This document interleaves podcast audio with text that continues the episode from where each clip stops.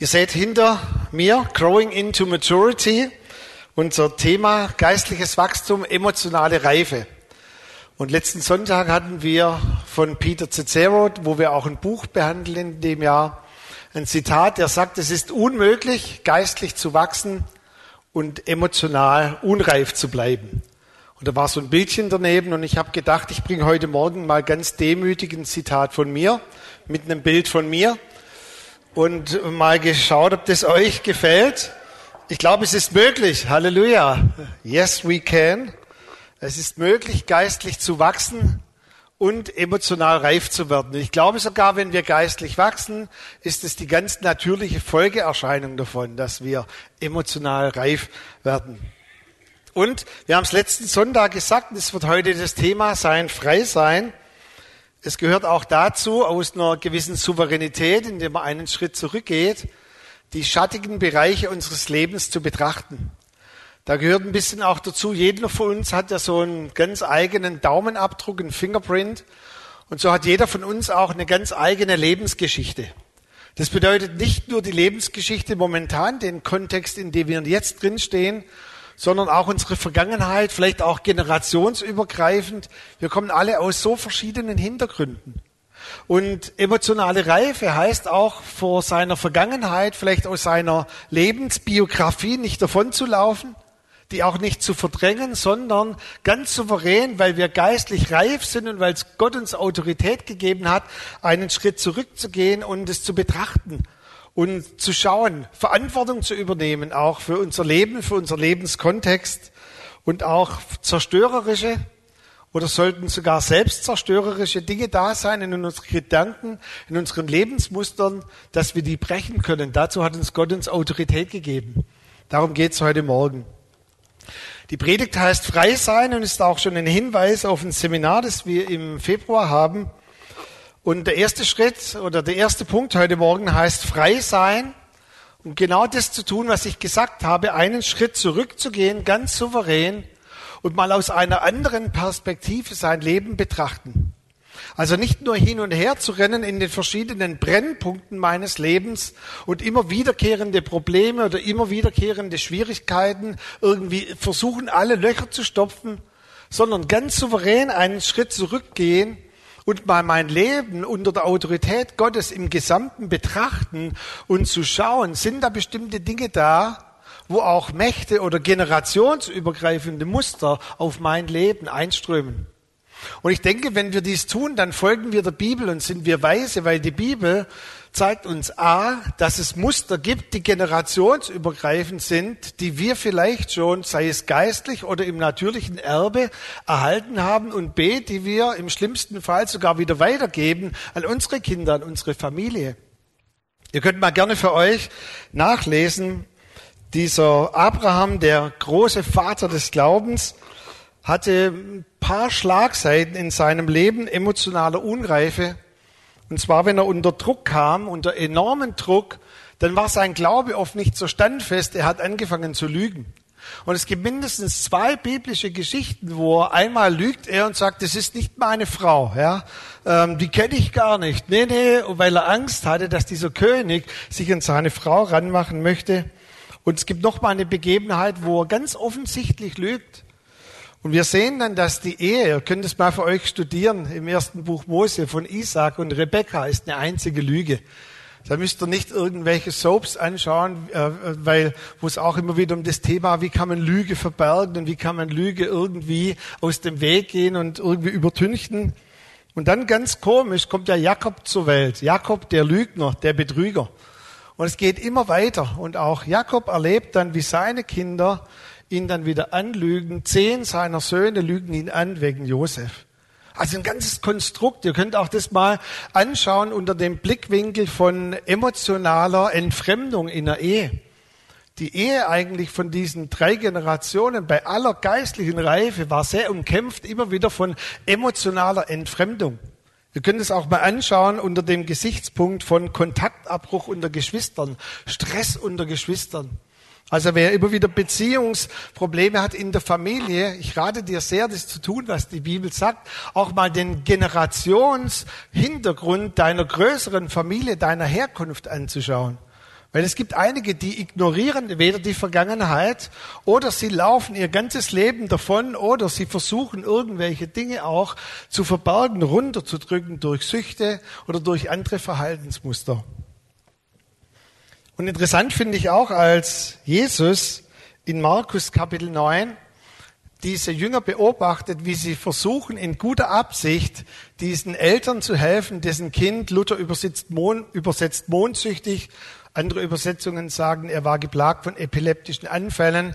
Auf jeden Fall waren das sehr heftige Reaktionen und die Jünger, sie versuchen diesem Knaben zu helfen, diesem Sohn und irgendwie haben sie nicht so den richtigen Dreh raus. Und ich finde es dann sehr souverän, wie Jesus kommt und zuerst mal beruhigt und sagt, Ruhe, Ruhe, der Junge hat schon genug gelitten. Und dann stellt er eine sehr interessante Frage, die genau in das Paradigma geht von generationsübergreifenden Mustern. Er fragt, wie lange hat denn der Knabe dieses Leiden schon? Und dann sagen die Eltern von Geburt an. Und da geht genau in das Denken der Bibel hinein, dass eben auch durch die Geburt, durch den größeren Kontext unserer Familie eben auch Muster im schlimmsten Fall weitergegeben werden und nicht nur natürliches Leben, sondern auch manche geistliche Dinge an uns transferiert werden und wir darunter vielleicht leiden, weil das schon immer in unserer Familie der Fall war. Ich finde es so toll, wie Paulus uns ein bisschen Einblick gibt, auch wie er seine Biografie, seine Lebensgeschichte verarbeitet. Er tut es natürlich für sich. Ich weiß nicht, weiß nicht, ob er wusste, dass wir das dann in der Bibel lesen können. Aber Paulus schreibt immer wieder über den Kontext seiner Familie. Ich bin aufgebracht worden in einer sehr gesetzlichen Familie. Man hat mir von Kindheit beigebracht, das Gesetz bis ins Kleinste zu halten. Ich war, sagt er, blind irgendwie vor dem Gesetz. Ich habe auch die Leute, die dann diesen neuen Glauben hatten an Jesus, die von Gnade gefaselt haben, er hat die Leute so gehasst und er sagt, es ist sogar Blut an meinen Händen. Er hat einfach zugelassen, wie auch manche Christen verurteilt wurden oder niedergestochen wurden. Und dieser Paulus, er leidet ein Stück weit unter seiner Vergangenheit. Aber dann tut er genau das, was die Bibel uns rät, die Gnade und die Kraft des Evangeliums in unser Leben hineinzubringen. Und dann sagt er, ich, der ein Verfolger war, der, der neuen Gnadenanhänger, ich habe die Gnade so bitter nötig gehabt und die Gnade und die Kraft des Evangeliums hat mein Leben total rumgedreht. Und dann sagt er in Philipper 3, Vers 13, nun kann ich vergessen, was da hinten ist und ich strecke mich aus nach dem, was vorne ist. Weißt du, warum viele nicht vergessen können, was da hinten ist? Und wir brauchen gar nicht so lange zurückdenken in die vorgeburtliche Phase, vielleicht auch zurückdenken die letzten zwei, drei Jahre, was immer wieder an Stress in deinen Gedanken, in deiner Ehe, in Beziehungen kommt. Weißt du, warum das viele nicht sagen können?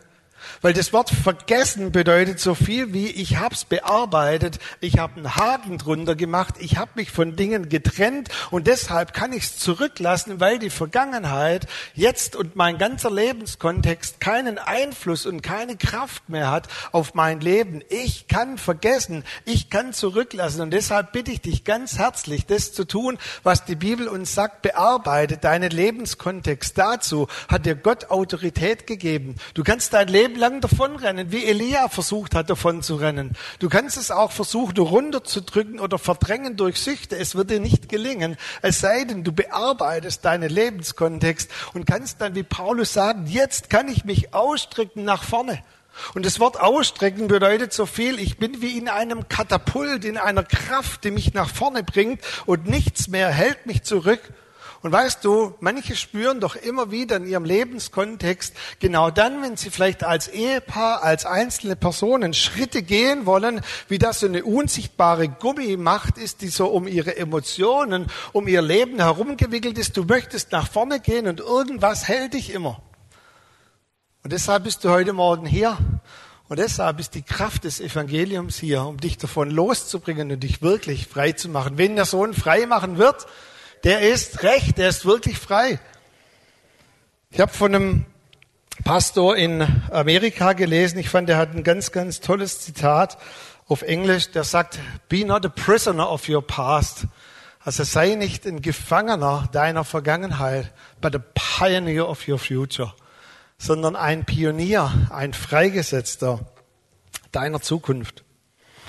Und der zweite Punkt, den ich uns mitgeben möchte, frei sein, Türen und Zugangswege erkennen und schließen. In Johannes Kapitel 10 erzählt Jesus mal wieder eine Schafgeschichte. Und ich muss immer so schmunzeln, wenn Jesus seine Schafgeschichten erzählt. Und da gibt es so tolle Kindergeschichten über Schafe und all die Dinge. Und es hat mal eine Mutter ihre Tochter zu Bett gebracht und hat dann gebetet, oh, vielen Dank, dass meine Tochter auch ein Schäflein sein darf in deiner riesigen Herde. Und dann ist die kleine Tochter unruhig geworden und sagt, Mama, wenn ich schon ein Tier sein muss, wäre ich gerne ein Löwe. Ähm, aber passend zum Umfeld der damaligen Zeit erzählt uns Jesus halt viele Geschichten von Schäfchen. Aber fangt jetzt nicht an, die zu zählen. Ich brauche euch nachher noch, ihr müsst hellwach sein. Und er spricht in Johannes Kapitel 10 von einem guten Hirten und von einem Mietling, von einem Dieb, von einem schlechten Hirten. Und dabei spricht er von Motiven und Absichten, dass die Mächte der Finsternis oder im Gegensatz er als der gute Hirte auch Einfluss auf unser Leben ausüben möchten. Und einfach gibt's, und es gibt einfach eine, oder eigentlich eine ganz einfache Gliederung oder Gleichung in der Geschichte. Er sagt, ich bin gekommen, dass ihr Leben habt und dieses Leben im Überfluss. Das bedeutet so viel wie geistliche Reife, emotionale Reife, ich bin gekommen, dass ihr Entfaltungsfreiraum habt, dass ihr Freiraum habt in euren Gedanken, in euren Emotionen, dass ihr Gestaltungsfreiraum habt, so wie es am Anfang der Schöpfung war. Nehmt diese Erde in Besitz, dass wir kreieren, dass wir schaffen können, dass wir einen Raum haben, unser Leben zu gestalten. Im Gegensatz dazu, sagt er, ist die andere Seite, die Opposite gekommen, zu stehlen, zu schlachten, umzubringen.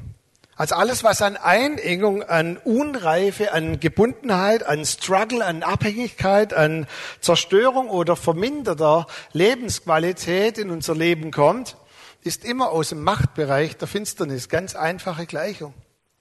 Aber was ein bisschen unterbelichtet ist in dieser ganzen Geschichte und auch im Denken von vielen, ist dieses Paradigma, das Jesus uns dann lehrt, dass es Türen gibt und Einfallsbereiche oder Zugangswege in unser Leben. Und er spricht dann davon und sagt, ich bin die Tür, die zum Leben führt. Und er sagt, alles, was von mir kommt, alles, was von meinem Vater in dein Leben hineinkommt, geschieht immer ohne Druck, es geschieht ohne Zwang und es ist ganz offiziell. Sogar Jesus Christus müssen wir ganz offiziell einladen in unser Herz. Siehe, ich stehe vor der Tür, wenn wir jemand aufmacht, dann werde ich hineingehen. Jesus wird nie mit Gewalt hineinkommen in dein Leben. Jesus wartet immer darauf, dass wir ihn hereinbitten oder er sagt, wer durch mich hineingeht. Das Prinzip von einer Türe. Und dann sagt er aber, die Gegenseite, die Mächte der Finsternis, haben ein ganz anderes Verständnis von Türen. Es heißt, sie schleichen umher oder Paulus schreibt im zweiten Thessalonicher wie ein Dieb in der Nacht und sie versuchen jede noch so komische Möglichkeit in unser Leben hineinzukommen. Wenn irgendwo ein Bereich ist, wo du vielleicht verletzt wurdest und Hass in dein Leben hineinkommt und Bitterkeit und in den Wurzeln der Bitterkeit kultivierst, dann schleichen diese Mächte umher und sie fragen dich nicht, Thomas, darf ich jetzt in dein Leben hineinkommen? Hm, wer soweit? Sondern die kommen einfach. Sie nutzen jede offene Bereiche in unserem Leben oder Traumas oder Verletzungen oder Dinge, die vielleicht schon vor uns in unserem Leben da waren. Sie fragen nicht nach Genehmigung, sondern sie schleichen umher wie ein Dieb in der Nacht und sie versuchen hineinzukommen. Und Jesus sagt, vielleicht habt ihr es noch nicht kapiert, ich muss es noch mal ein bisschen deutlicher sagen. In Lukas 11, dort sagt er, wer von euch als ein guter Vater gibt seinen Kindern eine Schlange, wenn er um ein Ei bittet? Oder wer von euren Kindern, oder wer von euch gibt seinen Kindern einen Skorpion, wenn er um ein Brot bittet? Wer tut sowas? Niemand. Und er sagt, euer Vater im Himmel gibt euch nur gute Gaben. Das bedeutet, alles, was an Segen, alles, was an positiven Einflüssen in unser Leben hineinkommt, kommt von unserem Vater, in dem keine Spur von Dunkelheit oder Finsternis ist. Aber er sagt auf der anderen Seite, passt auf, der Feind fragt nicht, was er mitbringen darf. Er bringt Schlangen, er bringt Skorpione, er bringt Gift in unser Leben hinein. Und warum haben manchmal Leute so enorme Probleme, kommen nachher noch auf die Bereiche, in ihren Gedanken in eine Freiheit hineinzukommen, in ihren Emotionen in eine Freiheit hineinzukommen, wirklich vergeben zu können, wirklich zurücklassen zu können, weil es eben eine dazu zusätzliche Kraft gibt, die zu deiner Gedankenkraft wirkt und die aus dem Machtbereich der Finsternis kommt. Geistliche Reife bedeutet, in dem Bewusstsein zu leben, dass die Mächte der Finsternis nach Gelegenheiten in unserem komplexen Lebensumständen, Vergangenheit, in unseren vielfältigen Beziehungen, in unserem Innenleben, in unseren Erlebnissen suchen, damit sie Zugangswege, Möglichkeiten haben des Einflusses. Deshalb steht auch in Epheser 4, Vers 27, was sollen wir tun? Gebt dem Teufel keinen Raum. Und ich finde es so witzig, das Wort, das dort steht für Raum, ist gleichzeitig Doppelbedeutung auch, gebt ihm keine Gelegenheit.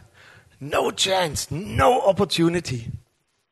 Und ich nehme noch einen Schluck Wasser, weil es kommt ganz scharfe Medizin. Und jetzt müsst ihr hellwach sein. Ich glaube, es gibt zwei verschiedene Möglichkeiten, wie wir mit den Mächten der Finsternis falsch umgehen. Ich glaube, zum einen können wir den Einflussbereich des Feindes unterbetonen und sagen, oh ja, so viel ist gar nicht und ja, auf der anderen Seite gibt es auch viele Christen, die die Einflussnahme der Bereiche der Finsternis überbetonen und beides ist biblisch inkorrekt. Und jetzt gibt es eine ganz feine Unterscheidung in der Bibel, wo ich auch nachher einen Bibelvers habe. Weißt du, dass der Teufel Kraft und Stärke hat? Ja, er hat Kraft und er hat Stärke. Schau dir diese Welt an, die momentan auch unter dem System der Bereiche und der Finsternisbereiche dieser Welt sind. Schau dir auch mal vielleicht dein eigenes Leben an, wie du manches Mal gebraucht hast, um von Dingen frei zu werden. Oder wenn du es nicht glaubst, darfst du gerne mal dabei sein bei einem Befreiungsgebet. Dann siehst du, wie der Feind Macht hat und Kraft und Stärke. Aber weißt du, was der Teufel nicht hat? Er hat keine Macht. Und es ist der riesige Unterschied, den so viele Christen nicht kapieren. Ja, er hat Kraft und er hat Stärke. Wir dürfen ihn nicht verniedlichen. Aber der Teufel hat keine Macht im Sinne von Autorität. Warum?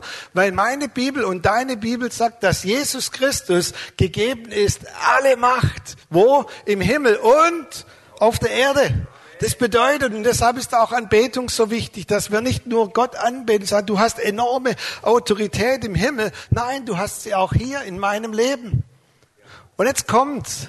Den Punkt müsst ihr kapieren. Überall dort, wo wir ihm Macht geben und Autorität, Einfluss gewähren, dort nimmt er diese Macht. Das bedeutet, dort, wo wir längere Zeit in Unvergebenheit, in Bitterkeit, dort, wo wir ihm Macht geben in unsere Gedanken, dort nimmt er diese Macht und Autorität. Und ihr könnt die Bibel durchschauen, von Anfang an, von Adam und Eva, dort schleicht der Feind hin und her und er sucht nach Einflussnahme und er sucht nach Möglichkeiten, Autorität in unserem Leben zu bekommen. Weißt du, der Feind war im Paradies die bedauernswerteste Person. Warum? Weil er wusste, er hat eigentlich enorme Kraft, er war ein gefallener Engel, aber er hatte keine Macht. Und er hat versucht, hey Eva, Adam, und es war eigentlich ein Bitteln und ein Betteln, auch bei der Versuchung von Jesus. Jesus, gib mir doch ein bisschen von deiner Macht. Fall doch ein bisschen. Könntest du nicht wenigstens so einen Knick vor mir machen, dass ich ein bisschen Macht und Autorität bekomme? Es geht von Anfang an der Bibel immer darum, dass der Feind versucht, Macht und Autorität in unserem Leben zu bekommen. Wenn ich jetzt von Türen und Einflussbereichen gesprochen habe, die, die schon länger in der Gemeinde dabei sind, die haben bestimmt mal ein Lebensbereinigungsseminar gemacht oder wir haben es dann eine Zeit Clean Up Your Life genannt. Jetzt sind wir ganz modern und nennen es Freisein. Es gibt auch Seminare außerhalb der Gemeinde. Aber für mich erstaunlich ist, dass zum Beispiel im Hilfsmittel um auch Leute in eine Freiheit, in eine Mündigkeit hineinzubringen, wie Sozo. Es gibt auch Restoring the Foundation. Es gibt so viele Mittel und Wege, dass es immer vier Türen sind oder Einfallsbereiche, die dort aufgezeigt werden in solchen Seminaren. Und ich habe uns das heute Morgen mal mitgebracht, werde das auch an euch als Treffpunkte, als Kleingruppen weiterschicken, dass ihr das noch vertiefen könnt. Es sind immer vier Türen und vier Bereiche. Und der erste Bereich ist das geistliche Erbe, Einfluss aus Generationen. Und ich bitte dich mal ganz, ganz ehrlich und ganz souverän mal den größeren Kontext deiner Familie anzuschauen sind dort immer wieder wiederkehrende Muster. Wenn man ganz ehrlich ist, gibt es dann auch manche schattige Bereiche in seinem Leben, wo man vielleicht auch spürt und merkt, ja, da gibt es auch manchen Stress bei mir, in meinem Leben, in meiner Familie.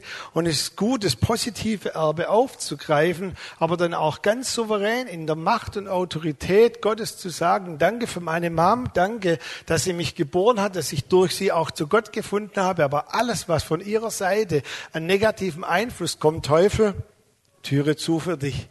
Du hast keinen Einfluss. Ich entziehe dir jeden Einflussbereich in meinem Leben.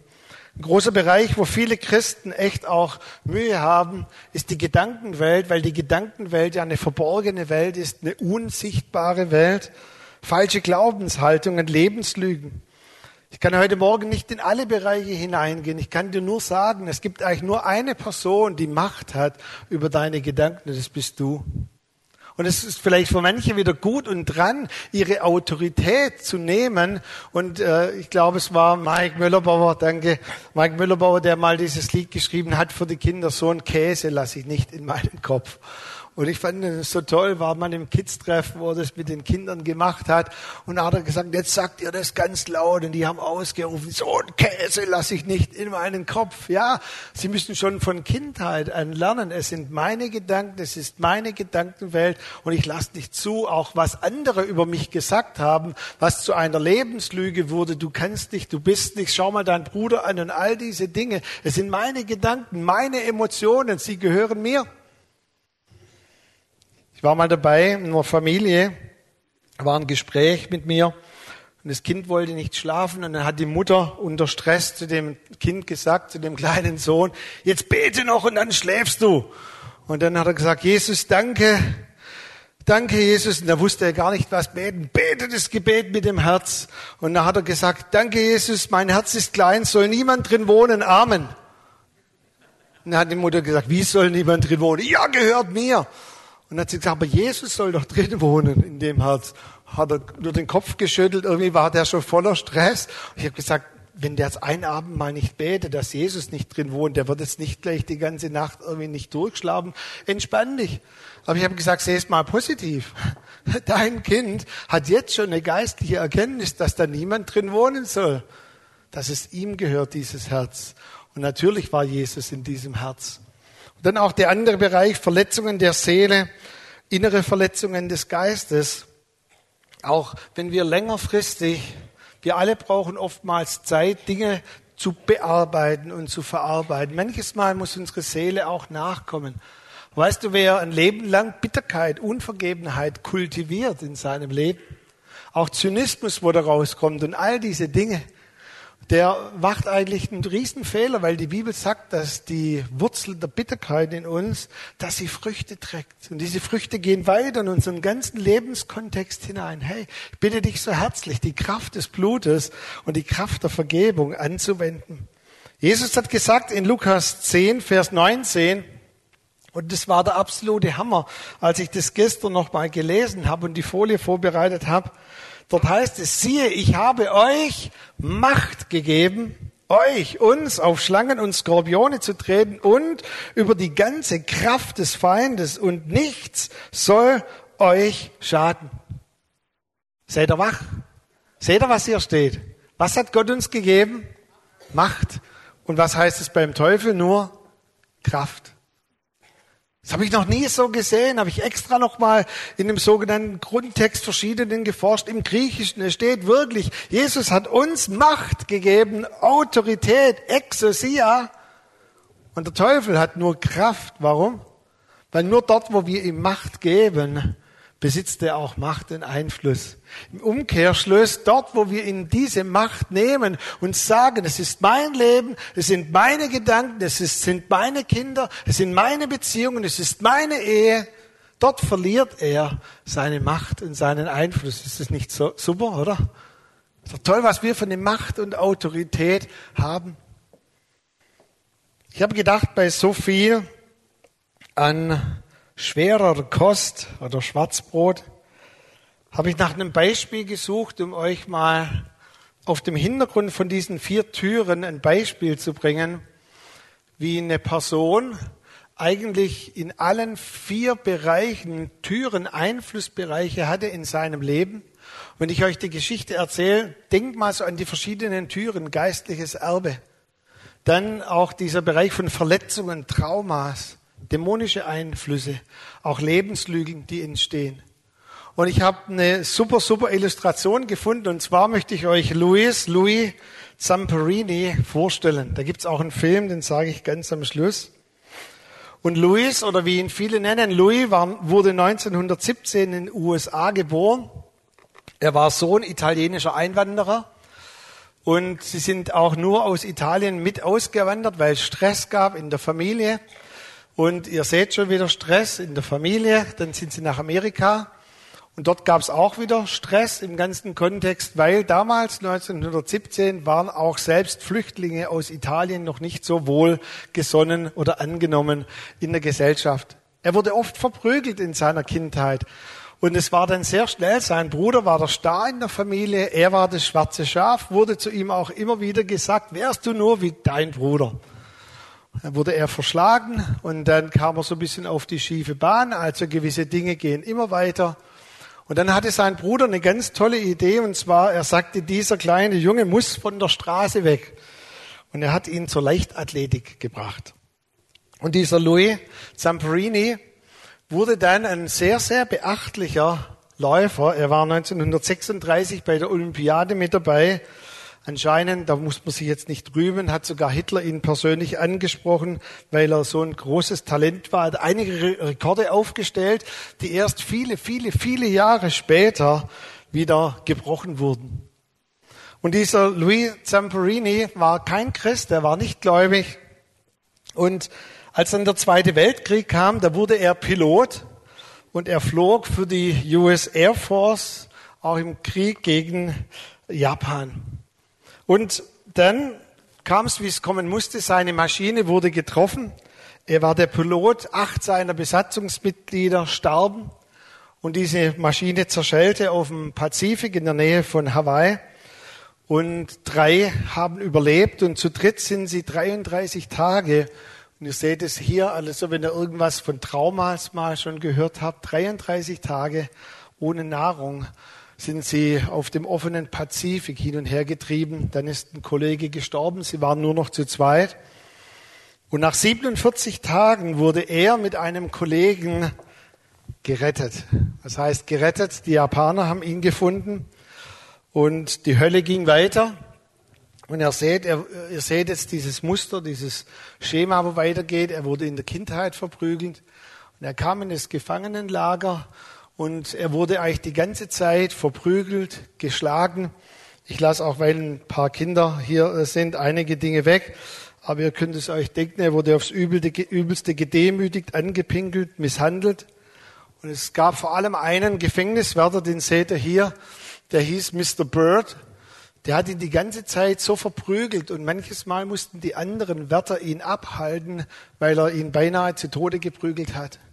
Und dann, nachdem sie ihn abgehalten haben, hat er eine tolle Idee und zwar musste Louis Zamperini, ihr seht ihn hier, sein Leben wurde verfilmt, musste er sich aufstellen und die Mitgefangenen, 220 Mitgefangene durften ihm schlagen, aber nur ins Gesicht, nicht in den Unterleib, nur voll auf die Fresse, auf Deutsch gesagt.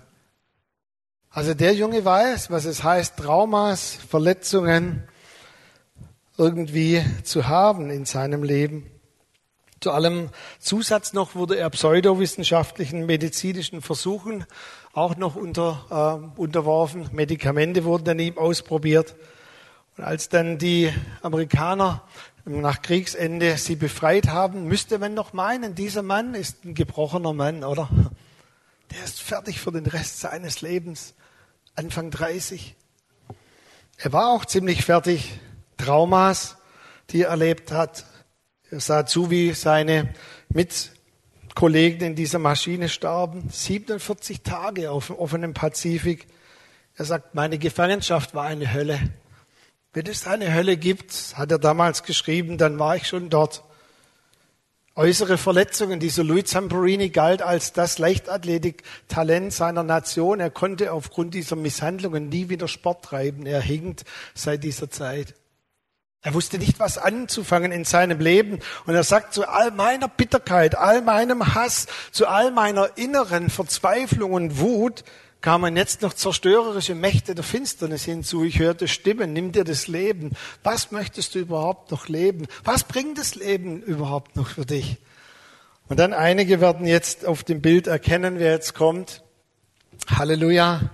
Dieser Mann traf Billy Graham, als er 32 Jahre alt war. Und er sagte, dann geschah etwas mit 32 Jahren, was mein Leben für immer veränderte.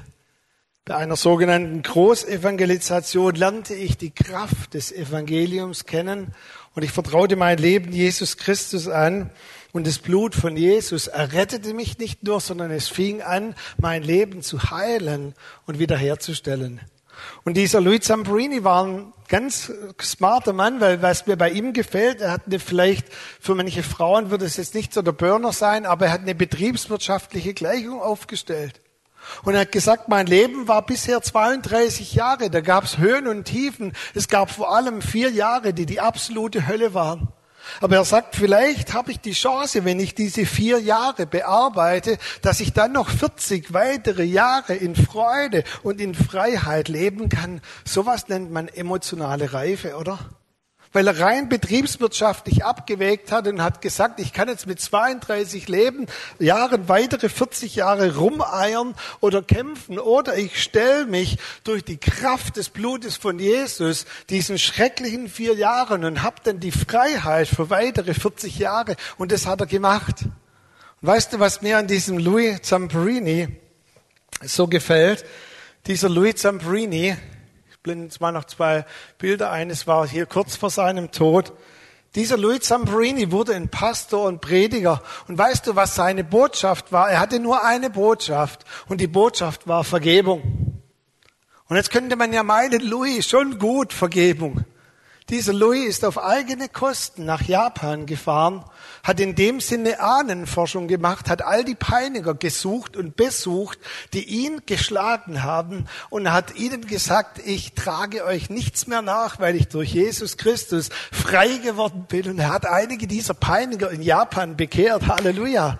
Nur dieser Mr. Bird, der Schlimmste, der weicht ihm bis heute aus, also aus seiner Tochter. Bis kurz vor dem Tod hat er ihm Briefe geschrieben. Der hat nie reagiert und er hat gesagt, Bird, ich möchte, dass du eines weißt. Ich habe dir vergeben. Halleluja. Ich glaube, dass dieser Zamperini, dieser Louis, dass er wirklich ein Beispiel dafür ist, was es heißt, wirklich frei zu sein, emotional reif durch die Kraft des Blutes von Jesus Christus.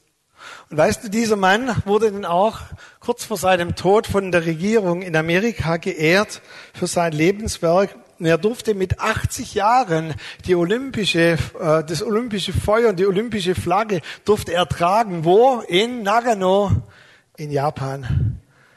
Genau an dieser Stelle, wo er im Gefangenenlager war und er sagte, mein Herz war frei und ich habe gebetet für diese Leute.